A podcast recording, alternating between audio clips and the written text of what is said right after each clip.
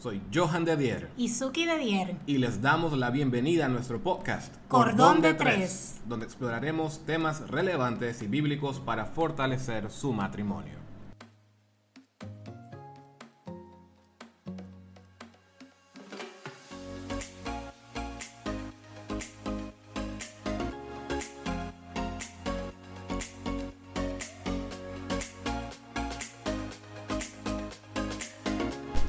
Amigos y amigas, bienvenidos a nuestro tercer episodio. Escapando de las falsas expectativas en el matrimonio. Uy, uy, uy, esto está profundo e interesante porque este, este es un tema bastante importante. Yo creo que muchos matrimonios experimentan esto muchas personas entran a su relación teniendo ciertas expectativas y hoy vamos a estar viendo algunos detalles muy interesantes sobre este tema. Así es, Johan, porque tenemos que empezar diciendo, no todas las expectativas son malas, ah, porque nosotros todos, de alguna forma u otra, en todas las circunstancias de la vida, tenemos expectativas. Tenemos expectativas en un nuevo trabajo, tenemos expectativas en un matrimonio, tenemos diferentes expectativas en la vida. Y simplemente, ¿qué es una expectativa? Es el hecho de que tú esperas algo que tú crees que tú necesitas para sentirte completo o realizado. Uy, muy bien definido. Y en base a eso vamos a estar hablando sobre la importancia de comunicar nuestras expectativas desde temprano. Yo creo que esto es muy, muy relevante. Y número dos, cómo Dios utiliza nuestras expectativas. Muy importante. Y para iniciar, vamos a hacer algo un poco diferente. Hoy vamos a ir a la Biblia, porque en la Biblia hay muchas historias que pueden servir para ilustrar los temas que queremos hablar del matrimonio. Y en Primera de Samuel encontramos una historia muy interesante. Yo creo que todos conocemos, si hemos leído la Biblia en algún momento, conocemos esta historia bastante particular. El caso de Ana y el cana, o el caná, ¿cómo se dice? Yo lo he escuchado de las dos formas. De las dos formas, el cana, yo creo que es así. Pero básicamente, 1 Samuel capítulo 1 nos introduce una historia de una mujer casada con un, con un hombre que yo creo que la Biblia lo pinta con un muy buen corazón. porque la Biblia dice que el Cana todos los años iba al templo para darle gracias a Dios, llevar sus ofrendas y él llevaba toda su familia y a cada miembro de su familia le daba su porción para que cada uno pudiese ofrendar a Dios en base a lo que había hecho por ellos. Mm. Pero ocurre algo muy, muy interesante. Ana era una de las dos esposas del Cana. Y esto es lo curioso, porque él tenía dos esposas. No es que Dios quiere que tengamos dos esposas, señores, ¿ah? cuidado con esto. Eso no es lo que nos está diciendo la Biblia. Este era un caso bastante, una excepción muy, muy un particular. Caso particular. Exactamente. Pero el Cana tenía dos esposas, una era Penina y la otra era Ana. Y la Biblia dice que el Ana sufría, sufría, lloraba intensamente cada año, probablemente todos los días, porque Ana no podía tener hijos. Ana era estéril. Pero Penina, y ese nombre suena un poco cizañoso, Penina. Pero Penina sí tenía hijos y se burlaba de Ana. Así es. Pero ocurre una escena bastante curiosa. Y es que Ana está en el versículo 7. Dice que Ana subía a la casa de Jehová. Eh, Penina la irritaba, por lo cual Ana lloraba y no comía. O sea, ella pasaba una completa angustia. Esa muchacha estaba en depresión. Depresión, completamente. Pero nota lo que dice el versículo 8. Y el Cana, su marido, le dijo, Ana, ¿Por qué lloras? ¿Por qué no comes, mi amor? ¿Y por qué está afligido tu corazón? No te soy yo mejor que diez hijos. Tremendo. Una pregunta muy interesante. Y el versículo 9, yo no sé qué pasó en esa escena en ese momento, pero el versículo 9 es como que yo puedo imaginarme a Ana así mirando a Alcana como que este tipo no entiende. Porque el versículo 9 dice, y se levantó Ana. O sea, ni siquiera le contestó. Eh, parece que ni siquiera le contestó. Después que hubo comido y bebido en Silo, mientras el sacerdote Elí estaba sentado en una silla junto a un pilar del templo de Jehová, versículo 10, ella con amargura del alma oró a Jehová y lloró abundantemente. Qué profundo. Johan, mira, eso que el Cana le dijo, ese momento en donde él se acerca a ella con esas palabras, definitivamente no fue la mejor forma. No. No, total. Eso no dio resultado, eso no ayudó en nada, eso no acercó ahí a nadie y el Cana siguió sin entender por qué Ana estaba llorando porque no tenía un hijo. Exacto. Él siguió sin entender las expectativas de Ana.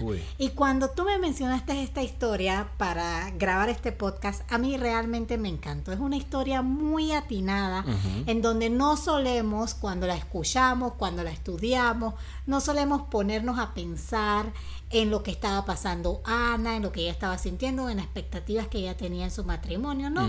Más bien lo llevamos obviamente el resultado de Samuel, que es súper bueno, y es toda esa historia hacia allá.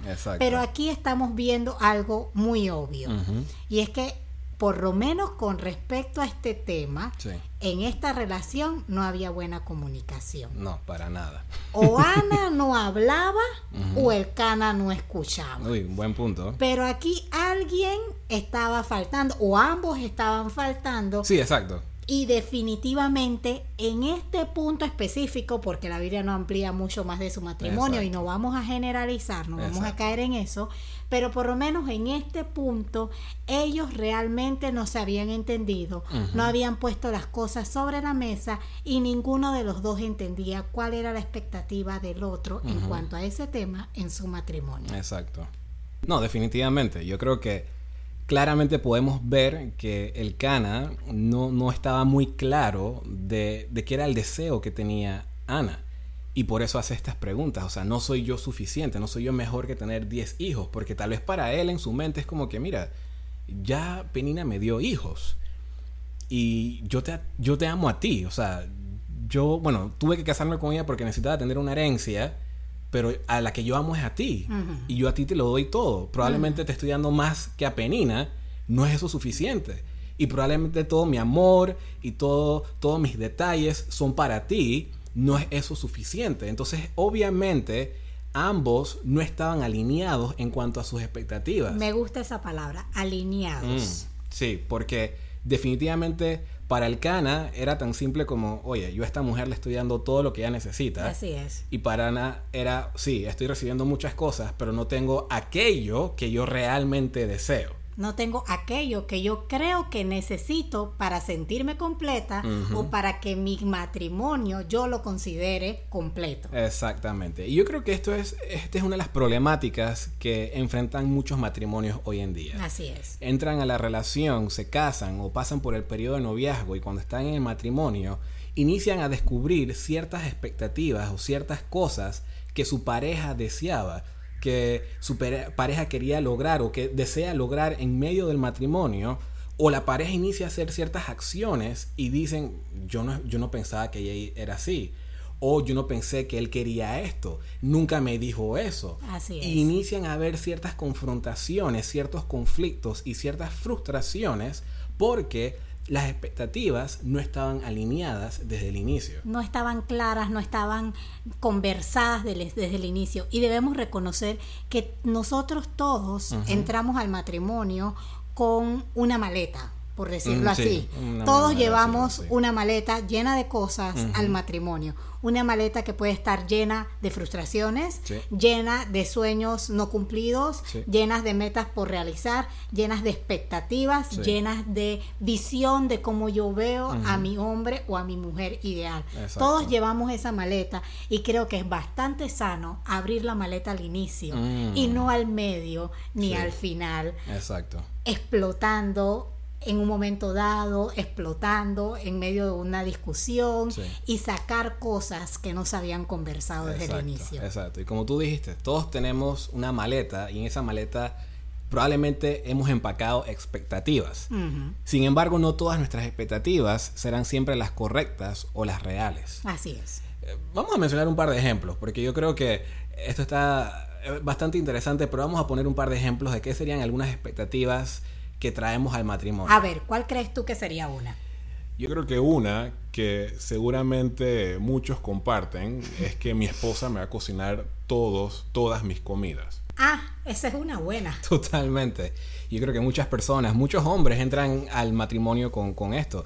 Y probablemente es porque algunos han sido criados de una manera en donde su mamá probablemente o la mujer que los crió en su niñez, en su adolescencia, era quien cocinaba. Era quien le proveía todas las comidas. Todas las comidas. Pero ¿qué pasa cuando mi esposa, que en, esta, en estos tiempos modernos, actuales en los que estamos viviendo, la, la, mujer también trabaja. Así es. La mujer también está ocupada. También estudia. También estudia. Yo he visto muchas personas en mi oficina donde la mujer te dice claramente, yo no cocino. Yo no cocino y inclusive me parece bastante jocoso porque en, en el trabajo yo he visto parejas que ambos trabajan en el mismo lugar y piden, los dos piden comidas. Ninguno de los dos cocina. Entonces, esto puede ser un poco problemático porque tú te estás casando, tú vienes de una casa donde, oye, mi mamá siempre me cocinó, yo tenía los tres golpes de la comida, mi desayuno, mi almuerzo, mi cena y probablemente algún postrecito ahí en medio. Pero ahora me caso y mi esposa me dice, oye, puedes hacer un par de huevos revueltos que tengo que ir a salón de belleza. O puedes encargarte del almuerzo porque tengo que salir a un compromiso. Así es.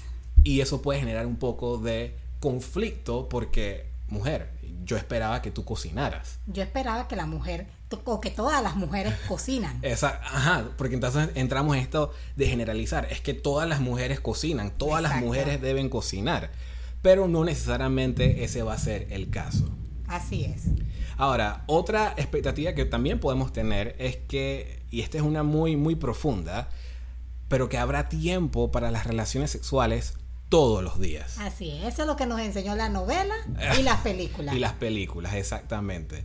La mujer siempre está bien arreglada. Así es. Se levantan maquilladas, se acuestan maquilladas y siempre hay pasión. Sí, sí, no usan pijama, no, no, hacen nada con su cabello, fuera de tener blower y estar siempre al punto. Exactamente. Y yo recuerdo que cuando tú y yo nos íbamos a casar, una de las recomendaciones que nos dio el pastor que nos estaba dando la consejería matrimonial fue precisamente que alineáramos y discutiéramos como pareja cuál iba a ser la frecuencia mínima para una semana. Y yo creo que esa es una recomendación muy válida para cualquier matrimonio que pueda estar enfrentando esa dificultad hoy día. Porque realmente ocurre que hay una expectativa de, o esta creencia de que voy a entrar al, al matrimonio y he estado esperando toda mi vida para, eh, me he estado conservando para el matrimonio y por fin voy a entrar y va a ser pasión todos los días, pero hay una realidad. Y esa realidad es que hay trabajo, hay, estudios, hay tráfico, hay quehaceres. Si hay niños, pues nosotros no tenemos ese, ese caso, pero seguramente los que tienen niños, su vida es un poco más complicada o difícil. Hay muchos factores que influyen en la energía con la que uno llega a la casa después de un largo día de trabajo. Hay, hay factores que influyen sobre el ánimo con el cual uno llega a la casa o con el cual uno se despierta en la mañana. Y uno puede estar pensando, por un lado, uno está pensando, no, aquí todo tiene que ser pasión todos los días, y el otro está esperando comprensión, está esperando ayuda, está esperando soporte, apoyo, y simplemente no están alineados y eso crea conflicto. Exacto. Otra cosa que yo creo que muchas veces no es del todo real es que en el matrimonio seguro él o ella va a cambiar. Oh, sí le vemos rasgos de carácter, vemos cosas que no nos gustan, que no siempre tienen que ser algo, por decirlo así, determinante o debido a muerte para un matrimonio. Tan sencillo como que, ay, cuando él me visitaba o cuando yo iba a visitarlo, yo veía que dejaba los zapatos en la sala. Y yo voy a esperar que en el matrimonio él va a recoger los zapatos, no me lo va a dejar a la entrada de la casa y lo va a poner en su lugar. Adivina qué eso no va a suceder siempre. Eh, lo que estamos tratando de decir aquí es entrar al matrimonio con una expectativa de alguna de algún atributo, alguna característica de tu pareja, pensando, oye, esto es negativo, pero bueno, a él se le va a ir eso o a ella se le va a ir eso en el matrimonio. No estás orando por él o por ella, simplemente estás diciendo, bueno, esto es muy malo, inclusive puede ser algo, algún, alguna, digamos, alguna característica o alguna práctica que la persona tiene. Johan, el punto es que eso tú no lo hablas. Tú no lo hablas. Tú exacto. simplemente esperas que cambie. Porque por- yo lo amo. Porque yo lo amo, porque él se dará cuenta. Solo hay que comunicar. Yo creo que otra falta, falsa expectativa también es ese dicho, nos amamos tanto que siempre estaremos de acuerdo. Así es que somos dos almas gemelas que pensamos igualito. Exacto. En lo cotidiano como en los grandes proyectos. Exacto. Porque tú puedes creer o puedes entrar al matrimonio pensando que sí, cada cosita que yo discuta con mi esposo, eh, en las diferentes cosas, que si ambos fregamos los platos, que si ambos lavamos la ropa, él en eso va a estar de acuerdo y que vamos a pensar igual y que lo vamos a hacer de la misma forma, como también en grandes proyectos, como que tú puedes querer una casa de playa, pero yo no. Exacto, exacto. Es así. Y uno más, uno más que podemos mencionar es seguro que mi esposa quiere tener hijos. Ay, ay, ay. Este es un, este es un terreno bastante profundo. Sí, sí. Este terreno movedizo. Si no lo tratas bien, te hundes. Exacto, pero yo creo que muchas veces ocurre, puede pasar de que la mujer quiere tener hijos. O nosotros tenemos amigos que el, el hombre, el esposo, quiere tener hijos. Y la, la mujer, pues... mm, Más o Más o menos. menos, más o menos. Pero puede ocurrir que uno entre a la relación matrimonial, uno queriendo tener hijos, la otra persona queriendo enfocarse en su carrera profesional, Así es. teniéndole pavor a tener hijos. Nunca se comunicó, nunca se conversó de los planes a Ujú. futuro, simplemente se asumió, bueno, toda pareja quiere tener hijos. Esa es la palabra, Johan. Asumimos. Asumimos y suponemos mucho, en nuestros matrimonios. Y eso nos hace daño. Eso nos hace daño. Pero muy bien. La realidad es que tenemos expectativas, como tú mencionaste y me gustó eso. Cargamos un maletín y en ese maletín a veces empacamos expectativas. Sin embargo, lamentablemente, tener falsas expectativas puede generar, en primer lugar, decepción. Así es. Puede generar decepción porque al darte cuenta de que tu pareja, aunque lo que tú quieres es algo muy bueno, puede ser que tu pareja no lo quiera y eso genera una tristeza, genera una, una decepción. También en segundo lugar, es una puerta, o tener falsas expectativas, es una puerta a llenar ese vacío, porque al estar decepcionado se crea un vacío. Y ese vacío, de una manera u otra, puede afectar tu matrimonio. Sí, es una puerta abierta Exacto. que al tú tener una frustración puedes llegar a buscar que otra cosa o otra persona, supla esa frustración, Esa frustración. porque lastimosamente al no ser comunicado las ideas que nosotros tenemos en nuestro subconsciente trabajan, afectan, hacen pensar, nos hacen ver a nuestra pareja de forma diferente, no nos hacen ver a esa pareja de la pareja ideal que nosotros habríamos querido tener, que está llenando todos los aspectos de nuestra vida y entonces nos hacen buscar en otra cosa o en otra persona suplir esa necesidad o esa falta que nosotros estamos teniendo. Exacto. Y ahí entra ese famoso refrán de que la grama es más verde del otro lado. Mm, Porque empezamos a ver todo lo que estamos experimentando, la decepción que estamos experimentando, ese vacío que se está creando,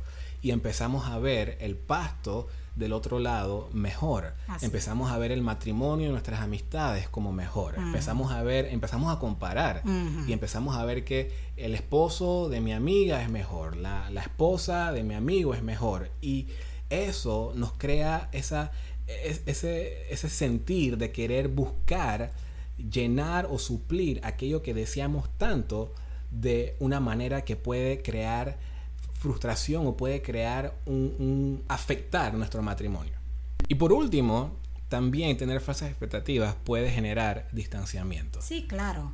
Al nosotros dejar esa puerta abierta, tener ese vacío, tener estas frustraciones, causar des- tener decepción, no causarla, pero, pero expresarla, sentirla, obviamente nos distanciamos. Sí. Obviamente ya no queremos compartir de la forma en que compartíamos antes, porque no estamos sintiendo que la persona con la cual estamos compartiendo es aquella persona que me está entendiendo, que me está comprendiendo, que me está ayudando a seguir adelante en aquel proyecto, o me está llenando, o está haciendo mi soporte en las cosas de la casa. O sea, ya yo no siento eso y simplemente nos alejamos. Exacto. Yo me alejo, yo tomo mi parte, yo hago las cosas por mi parte, porque esa persona no está haciendo la ayuda que yo pensaba que iba a hacer. Exactamente. Entonces, Suki, ¿por qué es importante comunicar nuestras expectativas desde temprano? Bueno, creo que para iniciar evita muchas frustraciones. Totalmente. O sea, te evita muchos malos ratos. Yo hablo por mí. A mí me pasa mucho que si yo no comunico, si yo no hablo contigo lo que yo estoy pensando, mi mente vuela. O sea, yo fácilmente imagino la última historia de terror. Sí. Y eso frustra, eso crea sentimientos de angustia, eso te da nerviosismo, te da ansiedad. O sea, hay una cadena de malos sentimientos que vienen por tu mente cuando tú no hablas, Exacto. cuando tú no dices lo que te está sucediendo y a veces cuando por fin vas y lo dices, cuando por fin nos sentamos a conversar, tú dices, wow, era tan sencillo. Sí, sí. O sea, se resuelve, se avanza, se cambia y simplemente se evita todo eso que uno estuvo pasando y estuvo frustrado en una esquina. Exactamente. Y yo creo que definitivamente cuando uno está en el matrimonio, obviamente somos personas diferentes, tenemos metas diferentes y probablemente, como en nuestro caso, somos profesionales en dos campos completamente distintos. Y esos dos campos nos llevan por caminos distintos. Y esos caminos pueden tener momentos donde ciertos hitos van a ocurrir y hay que alinearnos, hay que buscar la manera de conversar para entender cómo lo que tú esperas para, por ejemplo, en tu carrera profesional va a influir sobre la mía y así yo poder apoyarte. Porque probablemente tú, eh, digamos, vas en un camino en tu carrera profesional y tú asumes que yo voy a querer ir en ese camino contigo, que tal vez tú vas a querer mudarte a otro estado, a otra provincia, a otro país, pero necesariamente no sea el caso de que yo me quiera mudar a otro país. Así es. Así o, que- o por lo menos no en el tiempo, o no en el orden que yo preveo hacer las cosas. Y simplemente si no lo conversamos, empiezan las frustraciones. Exacto, lo cual nos lleva al segundo punto. Es importante porque nos permite alinear nuestras metas en términos reales. Y en ese punto, mira, yo antes dije que el tema de los hijos es tierra movediza, que tú tienes que saber cómo lo tratas. Y ahí yo me recuerdo, nosotros hablamos en muchas ocasiones, porque, o sea, ese es un tema delicado. Sí. También hay expectativas que cambian de un día a otro. Oh, sí, sí. Tú puedes querer, a- tú puedes no querer algo hoy, pero quererlo mañana. Entonces, si tú cambiaste, comunícalo. O si tú crees que es algo que tu pareja puede cambiar, pregunta. Exacto. ¿sí? Y eso es, este es un tema que nosotros de tiempo en tiempo nos preguntamos, oye, ya queremos tener hijos, oye, ya queremos tener hijos o no. Y recuerdo una de las últimas veces en que lo conversamos, yo le dije a Johan, solamente ten en cuenta la edad. Sí. De, la, de que yo tengo o la edad de la mujer porque nosotras como mujeres sabemos que la edad juega un papel importante en cuándo tener hijos y Sí. cuándo no y tú puedes asumir que tu esposo está al tanto de eso Sí. que tu esposo está al tanto del factor edad mujer, Exacto. pero no, no lo asumamos, conversemos, digámoslo, para que luego no digas, pero yo pensé que tú sabías Exacto. que después de los próximos cinco años ya no había oportunidad. y viene él y te dice, no, yo no me acordaba de eso. Entonces es algo de, en términos reales para ambos, porque puede que las condiciones que yo enfrento en, en, dif- en un debido tema no son las mismas condiciones que tú enfrentas como hombre para ese tema. Exacto. Y si yo no te digo esas condiciones y circunstancias que me afectan, pues nuestras metas no van a estar del todo alineadas en un término real. Exactamente. Muy bien, Suki, creo que hemos cubierto bastante contenido, pero vamos a dar dos recomendaciones muy sencillas. ¿Cuál sería la recomendación que tú pudieras dar sobre las, las expectativas en el matrimonio? Bueno, para mí lo más importante, Johan, que me queda de todo esto es conversar. Por ahí para mí inicia todo, conversar, comunicar sobre nuestras expectativas y llevarlas a Dios juntos. Así es. Muy importante poder llevarlas a Dios porque al hacerlo, mira, tendremos un panorama mucho más amplio del que nosotros podíamos pensar. Dios nos puede mostrar su propósito de formas que no pensábamos, que no imaginábamos y puede proveer una visión mucho más clara y proveer su voluntad para nuestro matrimonio. Así es. Y yo quiero terminar leyendo segunda de Pedro, perdón, primera de Pedro 3.7. Y esta va a ser mi recomendación. Este es un texto bastante curioso Dice la Biblia, vosotros, maridos, igualmente vivid con ellas sabiamente, dando honor a la mujer como a vaso más frágil y como coherederas de la gracia de la vida, para que vuestras oraciones no tengan estorbo. Y me llama mucho la atención lo que dice este versículo, porque aquí la recomendación es básicamente para el esposo de vivir con su esposa de una manera sabia, número uno. Número dos, dando honor a esa mujer y número tres, como coherederas. Ahora, esta es mi recomendación para un matrimonio. En el matrimonio nosotros debemos vivir de una manera sabia. Y la única manera que podemos vivir de manera sabia es como tú dices, llevando nuestras expectativas a Dios en oración. Porque es precisamente Dios quien nos da esa sabiduría.